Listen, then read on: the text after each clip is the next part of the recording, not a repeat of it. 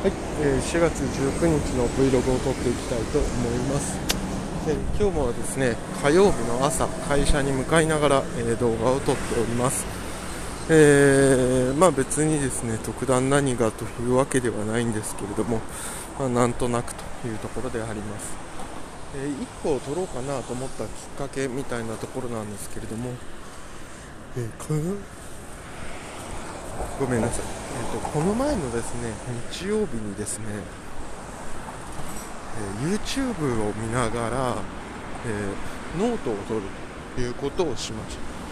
た。なんかこれだけ言ってるとなんだそれって話だと思うんですけれども、えー最近 YouTube で私は、え経済誌だったりの、え動画を見る機会が増えています。例えば、え日経新聞を退社された、え後藤達也さんの、えー動画だったりというのを見たりします、えその方はですね、えどちらかというと難しい話をするとか、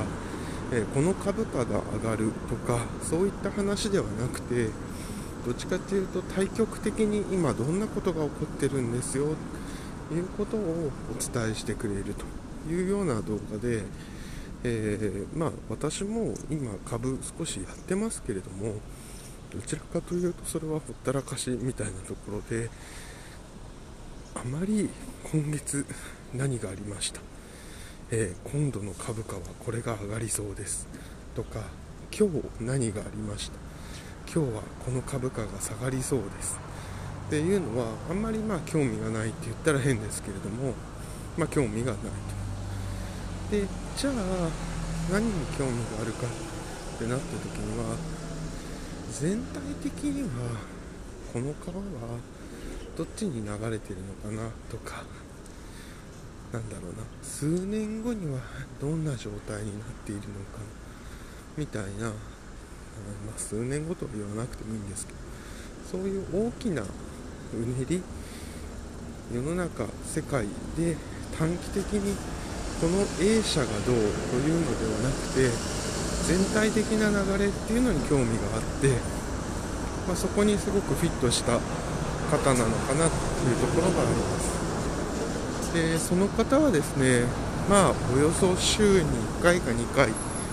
ぐらいのペースで動画を上げられているんですけれども、まあ内容としてはちょうど私が理解できるもしくはちょっと優しいかなただ説明されたことを鵜呑みにすることはできるんですけれども、えでもこういうこともあるんじゃないみたいなことを考えるには、えちょうどいいみたいなレベルになります。で初めはですね動画を25分ぐらいですか10分15分ぐらいを見てふーんと思っていたんですけれどもまあなんかそれだけではなで iPad を買っててなかなか使いこなせてるわけでもないのでいうのでメモを取ろうと。スプリットビューというですね画面を2分割できるものにして横4分の1を YouTube にして残りの4分の3のところでメモを取るということをしていました。でそのメモを取るとその本当に授業の大学の授業みたいなもんで、まあ、メモ取ってるだけなんですよね。でただそれによってなんとなく自分の中の記憶の定着であったり、えーなんとなくより整理された感覚なんかすっきりした感覚というのがありました。で私の中で大切だったのはそのすっきりした感覚というのが大切でした。別に経済の話をうまく理解できた深く理解できたではなくて頭の中が少しすっきりしたというのがすごくいいなと思いました。でそれを思ってじゃあ家に帰ってですね時間がある時は、まあ、それをやればいいのと。一方で時間がない時だとか家に帰れない時帰れない時ってそんなことはないんですが家じゃない時にどういうやり方があるのと考えた時にああそうだそうだと。この Vlog ビログというのはもしかしたら同じことができるんじゃないかなと思ったというところでございます。でただ1点違うところとしては YouTube のメモの場合というのは表現されてるものとか流れてくるものを頭で整理をしているんですけどもこちらのビログの方はまず流れてくるものも